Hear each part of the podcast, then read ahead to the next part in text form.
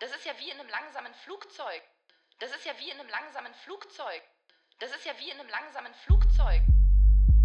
Das ist ja wie in einem langsamen Flugzeug.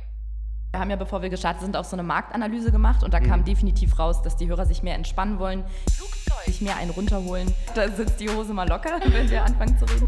Wir, wir relaxen uns in die Membranen. Hört sich, finde ich, sehr elitär, sehr elegant, sehr groß an. Mit Kerzen kann man viele schöne Dinge anstellen. Flugzeug. Ah, das sind ja Phallus-Symbole. Vielleicht hattest du in deiner Jugend irgendwie mal ein ganz ge gespenstisches äh, Zusammentreffen mit einem Penis, weil ich es unfassbar abartig finde, Eier zu essen.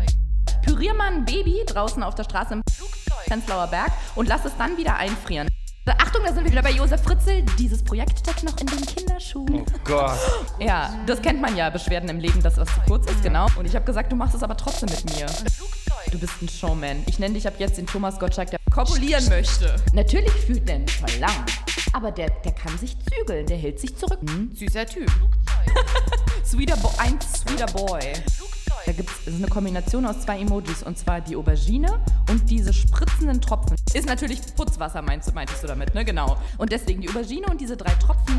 Da weiß jeder, was gemeint ist. Flugzeug. Ganz ehrlich, Hörer, die nicht wissen, wie sie ihre Hose aufmachen und sich einen runterholen, die, wollen wir nicht. Das, das ist auf jeden Fall mit Nachdruck. Okay. Ja, haben wir das auch geklärt. Achtung, für Allergiker, Hinweis. Es könnte sein, dass sich Spuren von Ironie darin enthalten haben.